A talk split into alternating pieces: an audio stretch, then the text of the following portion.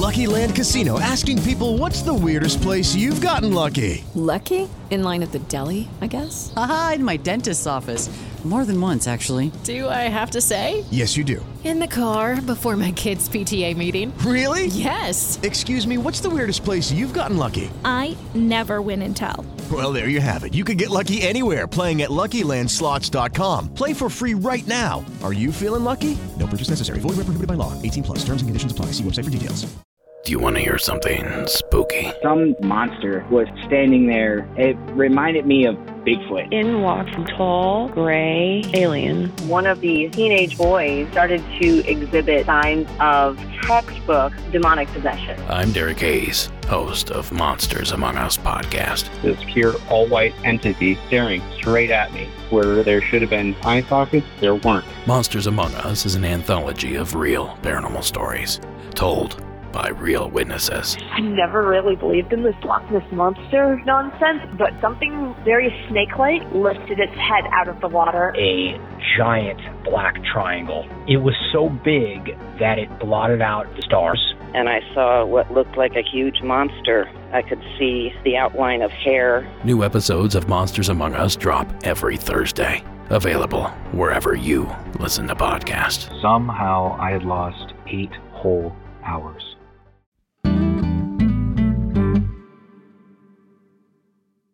Este es el segundo episodio de esta miniserie. Les recomendamos que escuchen el anterior para que puedan seguirle el hilo a la historia. En el primer episodio contamos la historia de Daniel Correa, un músico bogotano que durante años desarrolló un consumo problemático de alcohol y marihuana a la par que desarrollaba su carrera musical.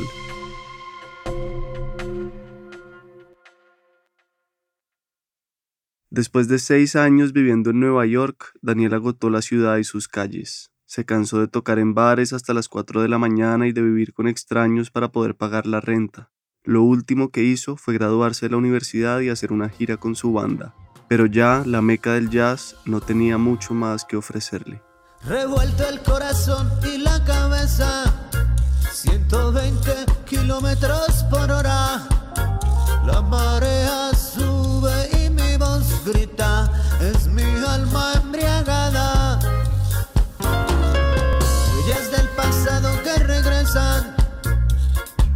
música bendita que me agita. La ira y la locura me visitan, es mi alma embriagada. Esta canción de Daniel se llama Lunático.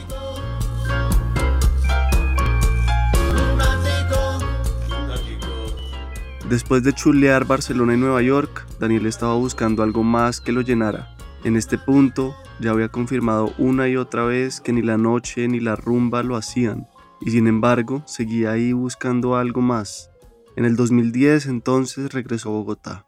Y aquí fue llegar a abrir esas puertas, pero lo mismo, ¿no? Llegué a, con toda a la puerta grande a rumbear y a tocar, entonces a inventarme que el lunes de jazz, el martes entonces que tocar flamenco en el otro sitiecito en la Tasca y en la Macarena y a buscármela y a guerreármela, pero lo mismo, rumbeando sin parar, sin parar, sin parar, lo mismo, hay mucho trago. Ya había cumplido 30 años y seguía en el mismo trip de drogas y rock and roll. Y aunque le había bajado a la marihuana, Pocas veces pasaba un día sin un trago. La enfermedad de la adicción, como estamos hablando de alcoholismo, yo no divido el alcohol de las otras sustancias. Para mí el alcohol también es una droga con características para el deterioro físico, psíquico, emocional, económico, familiar, mental, laboral. Aquí haremos un paréntesis para explicar qué hay detrás de la droga más popular del mundo, el trago, el alcohol, el licor, la bebida o sea, interfiere en todos los aspectos de tu vida, eso le la deja entrar en la categoría de, la, de las enfermedades, es una enfermedad y es una droga. Ella de nuevo es María Clara Chamat, terapeuta certificada en adicciones. Hace tanto tiempo que tomamos alcohol que muchos ignoran que es una droga. De hecho, es una de las más antiguas de Occidente. Hay varias versiones sobre el origen de su consumo. Robert Dudley, profesor de biología integrativa de la Universidad de California, sugirió la hipótesis del mono ebrio, De acuerdo con esta, existe un vínculo entre la ingesta de frutos y el consumo de alcohol. Según Dudley, hace 10 millones de años, cuando algunos primates como los gorilas y chimpancés bajaron de los árboles para buscarse la vida en el suelo, se encontraron con frutas que se estaban degradando, es decir, que estaban en proceso de fermentación. Los azúcares de la fruta se estaban transformando en etanol, un compuesto químico conocido como alcohol, gracias al trabajo de un hongo microscópico, la levadura. La evidencia de esta hipótesis se ve en nuestra genética. Un estudio publicado en la revista de la Academia Nacional de Ciencias de Estados Unidos analizó la enzima ADH4N, la cual metaboliza el alcohol. Los científicos compararon la información genética de 17 primates y concluyeron que la enzima surgió por una mutación ocurrida hace 10 millones de años, cuando nuestros ancestros se toparon con las frutas maduras y desarrollaron el gusto por este tipo de bebidas. Luego, muchos años después, hace 12.000 años, esos ancestros se volvieron cazadores y recolectores e inventaron la agricultura. Entendieron que podían sacarles las semillas a las plantas que recogían en sus andanzas, enterrarlas y multiplicar esas plantas. Asimismo, descubrieron que podían conservar los productos de sus cosechas mediante la fermentación, pero aún no sabían que ese proceso químico servía para otras cosas también. La pista más antigua del consumo humano de alcohol data de hace 9.000 años en China, en donde se han encontrado vasijas de arcilla con residuos de bebidas alcohólicas de arroz fermentado y uvas. En los siguientes siglos y milenios, diferentes culturas alrededor del mundo empezaron a fermentar sus propias bebidas. En Grecia y Roma hicieron vino a partir de uvas, en América del Sur chicha de maíz, en África del Este cerveza de banano y palma, y en Japón sake de arroz. Por muchos años el alcohol fue una de las medicinas más usadas. La ginebra, por ejemplo, se usaba para dolores estomacales e inclusive se creía que podía curar la peste bubónica. Pero los efectos negativos de esta droga solo aparecieron hasta 1725, cuando el Colegio Real de Médicos en Reino Unido publicó la primera alarma sobre lo que llamaron el creciente y pernicioso uso de licores espirituosos. En Inglaterra se estaba consumiendo ginebra en exceso gracias a que los métodos de destilación aceleraban el proceso de producción. Además, se vendía a un precio asequible para toda la población.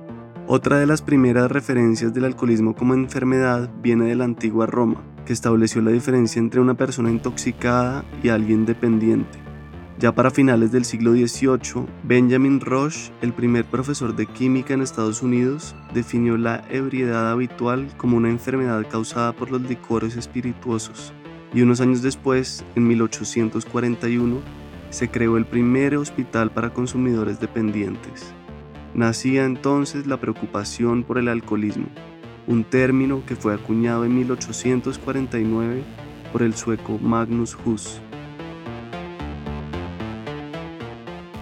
Como es de imaginarse, hasta el día de hoy el alcohol es la droga más consumida en el mundo al lado de la cafeína y la nicotina. Solo en Colombia cerca de 7 millones de personas entre los 12 y los 65 años son consumidores de alcohol, lo que equivale al 35% de la población en ese rango de edades. Y del total de la población, 2,4 millones de colombianos presentan un consumo de alcohol que se puede calificar de riesgoso o perjudicial. Y estos son datos oficiales, la cifra real puede ser mayor.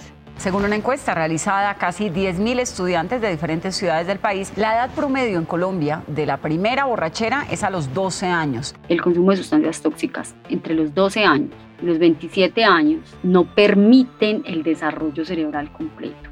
Entonces, entre más joven estés, menos capacidad tienes para poder generar autoprotección frente al consumo, autocrítica, ella es Lineta Alarcón, la médica especialista en toxicología de la Universidad de Antioquia. Es muy difícil tener control de algo así, una sustancia que te genera tanta dopamina, que te genera tanta recompensa, que te genera sedación, placer, bienestar y que te calma y te va de problemas, de situaciones de la personalidad que no has trabajado, entonces ni siquiera logras forjar una personalidad clara porque viene solapada o viene cubierta por esos todos esos tóxicos que, que, consumes, entonces tu cerebro, empezando porque una embriaguez intensa, pues cuando una persona se emborracha y se enlaguna, mata un montón de neuronas, pero miles de neuronas, se dice que 100 mil neuronas. Entonces, si usted se enlaguna cuando apenas está haciendo la plasticidad, el desarrollo cerebral, el crecimiento, el aprendizaje, la formación de la personalidad, se destruye eso que está en proceso, se daña. Ya en 1900, en vista del aumento de casos de alcoholismo, se empezó a percibir el alcohol como una sustancia peligrosa, y sobre esta base nació la prohibición.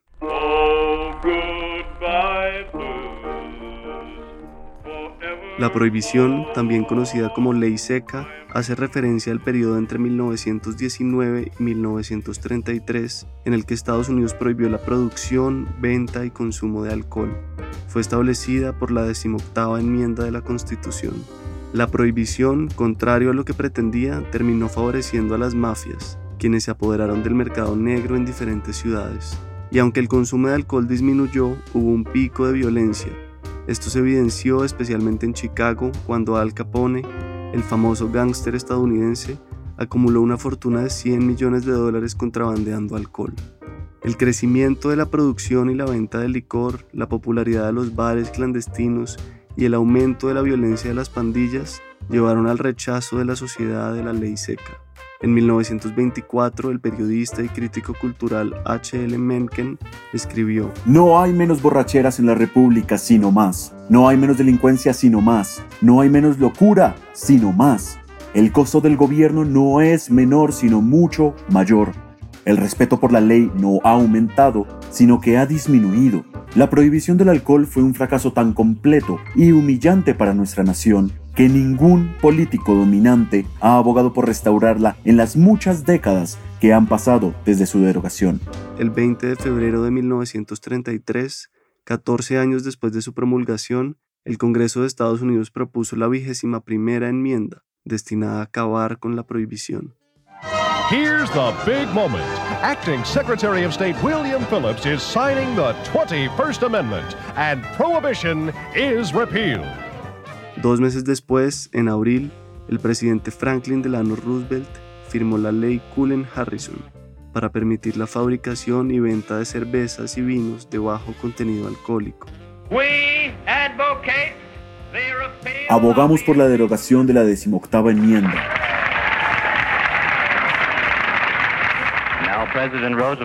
El presidente Roosevelt en la sala del gabinete de la Casa Blanca está a punto de firmar el tan esperado proyecto de ley. El presidente firma el proyecto de ley.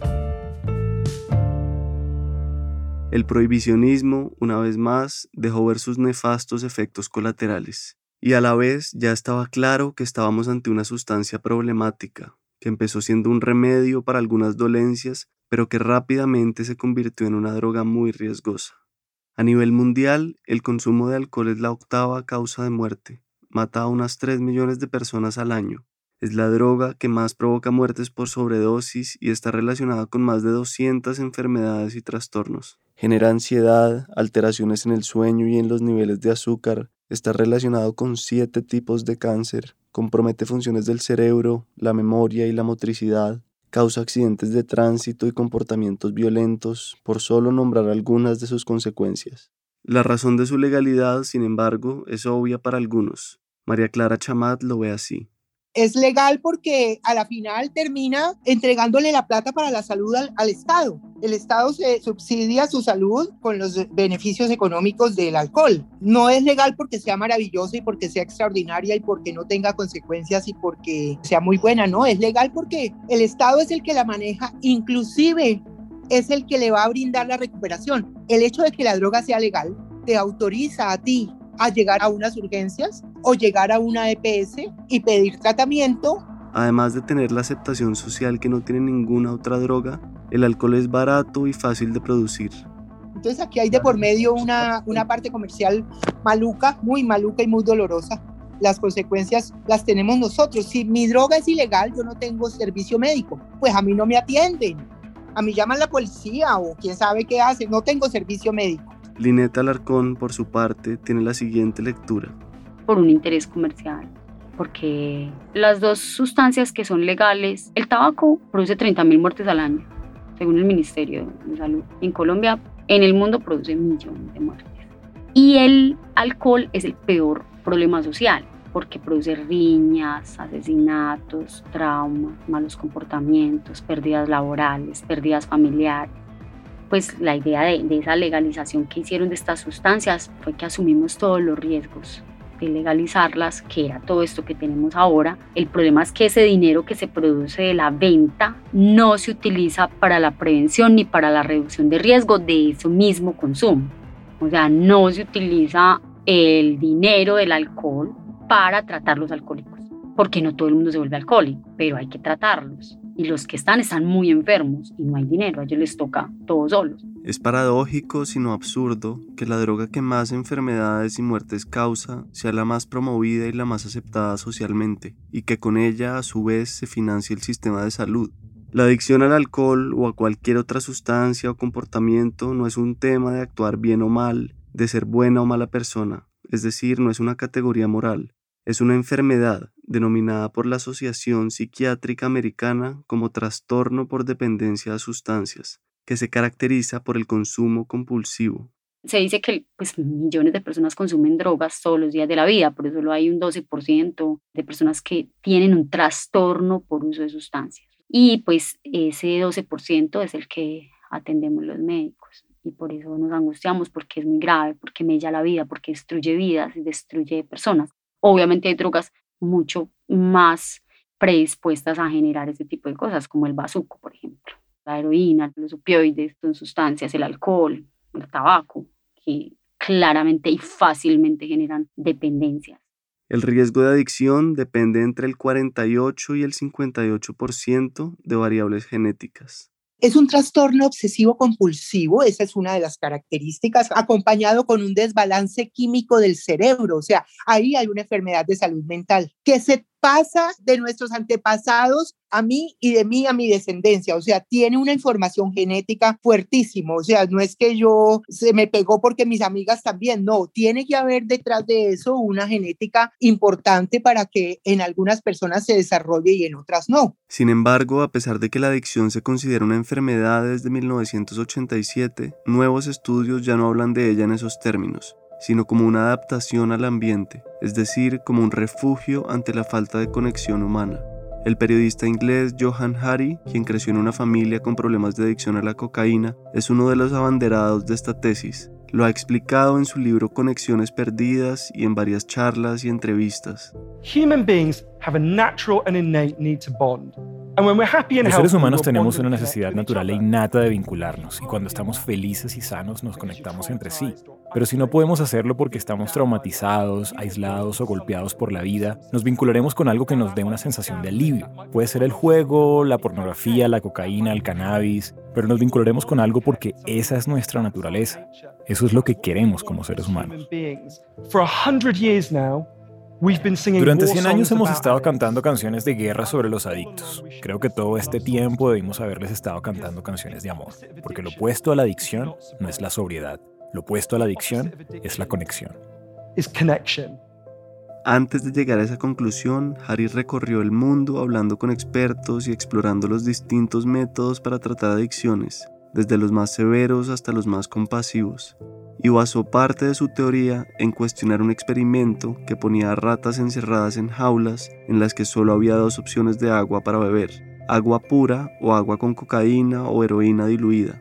Rápidamente las ratas se volvían adictas al agua que tenía droga y seguían tomando hasta morir. De hecho, había un famoso comercial sobre ese experimento. Solo una droga es tan adictiva que 9 de cada 10 ratas de laboratorio la usarán y la usarán y la usarán hasta que mueran.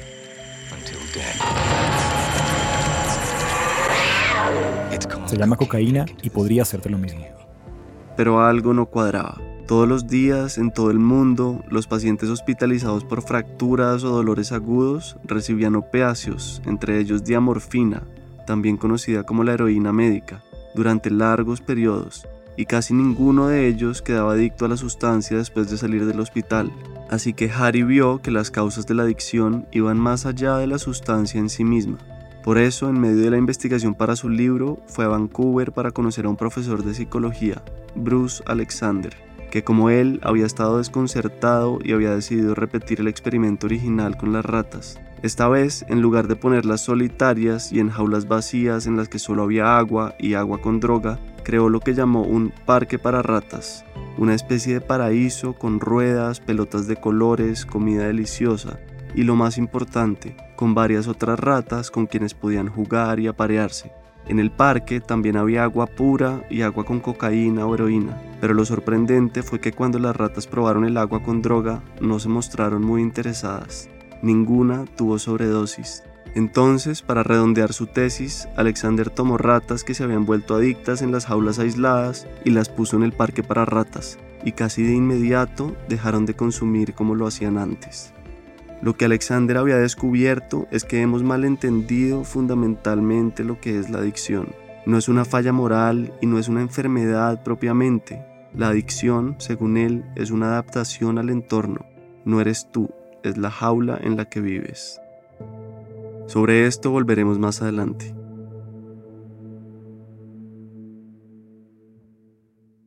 Sin embargo, la adicción aún existe formalmente como enfermedad y muchas personas, entre ellas en las corrientes de alcohólicos y narcóticos anónimos, se la autodiagnostican y la consideran una enfermedad incurable y progresiva que parte de una condición genética o de un rasgo de la personalidad. Y aquí, antes de volver con la historia de Daniel, Aura Lucía Mera, compañera de grupos de Alcohólicos Anónimos de María Clara, resume en una columna titulada Yo adicta, lo que para ella implica la adicción al alcohol. La adicción al alcohol es para mí la droga más letal, porque es permitida socialmente, nunca se prohíbe, ni se fumiga, ni se persigue es mucho más peligrosa que la cocaína, la marihuana o el bazuco. Pero nadie mata a nadie por vender o traficar con licores. No se allanan jamás bares ni discotecas. Nadie va a la cárcel. Al contrario, entre más elegante es el agape, bautizo, primera comunión, matrimonio, grado, fiesta, mucho más alcohol se consume. Colombia chupa y chupa fuerte. Todos los estratos económicos y sociales giran alrededor del alcohol. Chicha, guarapo, cerveza, cócteles, whisky, vodka, aguardiente, vinos, anisados, ginebra. Es un hecho. No es ni bueno ni malo, es un hecho. Pero el alcohol es la droga más insidiosa. Nadie tiene que esconderse en un baño para meterse un trago. Son elegantísimas las fotos sociales con un vaso en la mano. Y por eso es tan difícil aceptar la enfermedad del alcoholismo, tan duro y humillante llenar ese cuestionario y contestarlo honestamente y aceptar lo mismo el diagnóstico. Es la única enfermedad que cada uno de nosotros nos podemos diagnosticar sin haber estudiado medicina ni nada, simplemente con saber leer.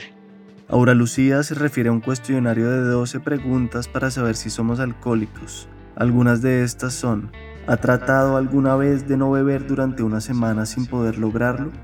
¿Le molestan los consejos de otras personas cuando le sugieren que deje de beber?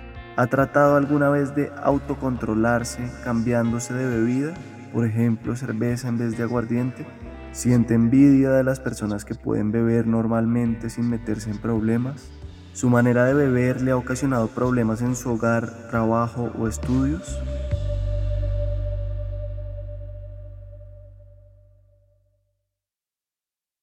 De vuelta con Daniel. Como en la mayoría de hogares, en el de Daniel el alcohol hacía parte de la vida. Estaba siempre presente en los encuentros familiares, en las fiestas, las comidas y los paseos. Y ahora, echando para atrás un poco en mi casa, el ex esposo de mi madre, digamos, y su familia, era gente que tomaba mucho trago, también pues yo creo que con problemas de alcohol, pero entonces por eso fue que durante mucho tiempo no hubo claridad de lo que era la adicción y el alcoholismo en mi familia, porque en estas reuniones y en el ambiente de esa familia era muy normal beber y beber y beber y pues bueno, en los noventas incluso los ochentas y bueno, todas esas décadas en Colombia pues el descaro y la conciencia que había con el alcohol y las drogas era otra, ¿no? Otra, ¿no? Ya era el año 2011, estaba de vuelta en Colombia y todo andaba más o menos bien. Había conseguido trabajo en un estudio de grabación y daba clases de producción y ensambles de jazz en la Universidad de los Andes. Dictaba clase a las 7 de la mañana y durante los primeros tres meses cumplió, pero ya para el cuarto empezó a llegar trasnochado y con tufo, pues además de esos trabajos tocaba en el restaurante El Bandido hasta tarde en la noche. Ahora es otro día, nuevamente a remontar los océanos oscuros de tanta toxicidad.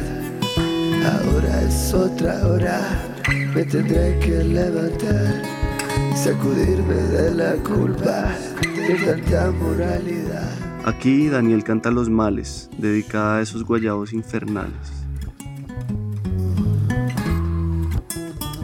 Y esos fueron pues años de salvajismo total. Ahí digamos que yo sí me entregué a, a, vivir de ser músico de la noche, pero entonces era ya ir a tocar y levantarme a las 12 del día, comer algo, irme para el estudio, al de mis amigos o al mío, y a las 7 irme para el bar. Y al bar yo llegaba, nos pagaban con dos medias de Jack Daniels, entonces las pedía, pedía una pues primero, después la otra.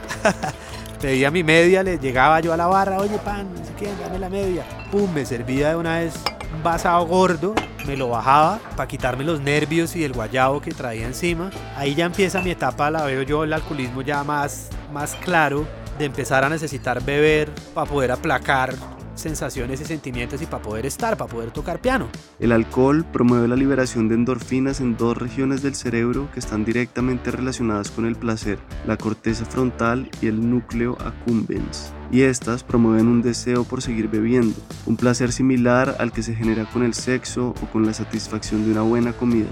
Es pura química, un neurotransmisor se engancha a un receptor y manda una chispa de felicidad a través de los circuitos neuronales que parecen nunca haber conocido dicha felicidad. Y luego viene el bajón. Me acuerdo de estar en mi casa, bañarme a las 8, todavía con una tembladera muy puta del día anterior que había estado tocando, pero después nos íbamos para cualquier otro bar y a un remate o a mi casa incluso, ese apartamento yo terminé echado. Y la rumba se acababa a las 8 o 9 de la mañana. Seguía en la película de Poeta Maldito. Se vestía con blazers elegantes, camisa y sombrero, toda la pinta bohemia. Llegaba al bar, se tomaba el primer vaso de whisky en fondo blanco y ¡pum! Me cambiaba la película y ahí ya yo arrancaba a saludar a la gente de las mesas, ¿cómo vas? Y entonces ya contentón, otro whiskycito, podía tocar súper fresco porque digamos que de alguna manera, como siempre fui de la mano consumiendo y tocando, yo no tenía problema. Hay mucha gente que dice, marica, yo no puedo tocar bebiendo. Daniel, que siempre había sido muy estudioso de la música y las biografías de los artistas, leyó por esos días que en una entrevista Kate Richards decía que se debía tocar igual a como se ensaya. Entonces yo estaba en el estudio todos los días con mi porro, mi whiskycito, mis polas. Para mí estar tocando en el bandido o en cuando hacíamos conciertos a medio palo era perfecto, era mi naturaleza, no se me complicaba. Hay músicos que sí decían, no, marica, yo me tomo un whisky de más y se me va el tiempo, me pierdo, se me olvida la canción. Yo no tenía ningún problema. Y así pasó tres años, tocando tarde en la noche, rematando y empatando los guayabos con otro trago. Con el tiempo, como le había pasado en Nueva York, volvió a sentir el peso de la fiesta después de pasar semanas o incluso meses de rumba. Entonces empezó a ir a donde un médico bioenergético que le recetaba gotas, sueros de fósforo, potasio y complejo B para poder equilibrar el desbalance químico. Se tomaba sus gotas, metía el mugre debajo del tapete y seguía de rumba. Cada vez se le hacía más difícil aguantar su propio ritmo, recuperarse de los guayabos, levantarse y vivir un día más así. Estoy muy mal, me necesito parar, o sea, ya el tema del sistema nervioso muy alterado y muy jodido y la depresión química, entonces lo mismo, llamar a mi hermano a mi papá o a mi mamá, irme a hablar con ellos y tomarme un café, pero ¿qué hago? Y claro, ya ahí empezaron los 30, 31, 32, de empezar a sentir que la plata no me rendía. Ahí ya empecé a sentir el peso del consumo, ¿por qué no me rendía la plata? Pues porque, marica, me pagaban en el bandido y yo me iba para el otro bar y me gastaba todo allá, marica, amanecía sin un peso, güey. O sea, y hecho mierda. Fueron años de trabajo sucio, como los llama Daniel. El guayabo físico es una de los recorderis para nunca jamás en la vida volver a sentir lo que se siente, sudoración, palpitaciones, tembladera, dolor de cabeza, incapacidad para levantarse, incapacidad para asumir la vida tal cual es. Entonces, el guayabo es parte del síndrome de abstinencia, ¿cierto? Que es lo que hace que la gente vuelva una y otra vez a consumir El guayabo Morales, ese no se sabe cuál de todos es peor. Si cuando yo me levanto, o si es que me levanto, cuando yo abro el ojo y me doy cuenta que estoy viva y que no me morí en la fiesta de anoche y que tengo que seguir viviendo y que no puedo y que no sé cómo y que me duele la cabeza y que tengo que comer y que no soy capaz de comer. Ese es uno de los momentos más difíciles y dolorosos, pero lo peor también es cuando me levanto y no me acuerdo. No tengo ni idea qué pasó anoche, no sé cómo llegué a mi casa, no sé quién me trajo. Pude haber matado a todo el mundo y no me acuerdo. Eso se llama cuando hay lagunas mentales. Eso ya es un daño muy severo en el cerebro. Y ahí ya, claro, ya la preocupación y ya ver la gente a mi alrededor como diciendo, uy, este man se le está yendo.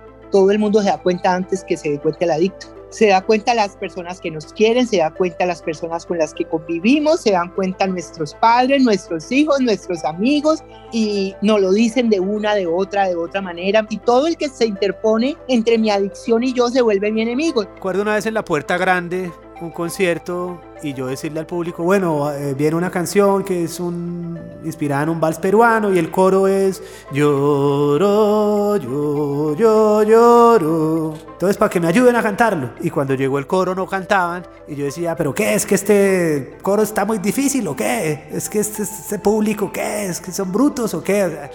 un poco loco. Me acuerdo que esa noche los músicos fueron como, uy, marica, Claro, porque era salir y llegar al camerino y yo estar ya en un estado de locura, marica. Pero también ahora lo veo porque vivía exacerbado, marica. Exacerbado gracias a las sustancias. Hasta que una de esas noches, tocando en el bandido, lo llamó un amigo para que lo ayudara a mezclar un disco. Y yo le cuento y le digo, marica, estoy mamado de la rumba, pero ah, no sé para dónde coger, no sé cómo parar, no sé qué hacer. Y él me dice, marica, este sábado hay una toma de yajé.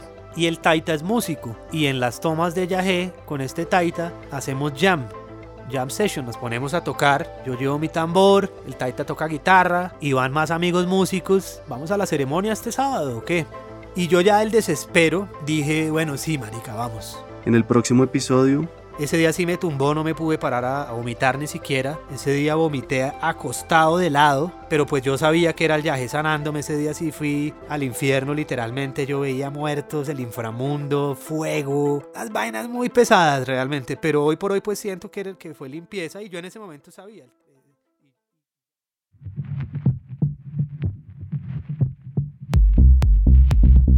Este episodio fue producido por La No Ficción. La investigación y el guion son de Camila Preciado y María Antonia Ruiz. La edición y la narración mías, Miguel Reyes. La mezcla y el diseño de sonido son de Valentina Fonseca y Daniel Díaz. Y la ilustración de la portada es de Angélica Duque. Gracias a Leonardo Echeverry y Tadeo Díaz por narrar las traducciones e interpretar los diálogos. Este trabajo es realizado gracias al apoyo de nuestros oyentes más fieles, a quienes llamamos cómplices. Si quieren que sigamos haciendo esto y si quieren oír todos los episodios de una vez y no esperar una semana para el siguiente, les invitamos a unirse a esta comunidad. Pueden hacerlo con el aporte que quieran a partir de 2 dólares. El link está en la descripción del episodio.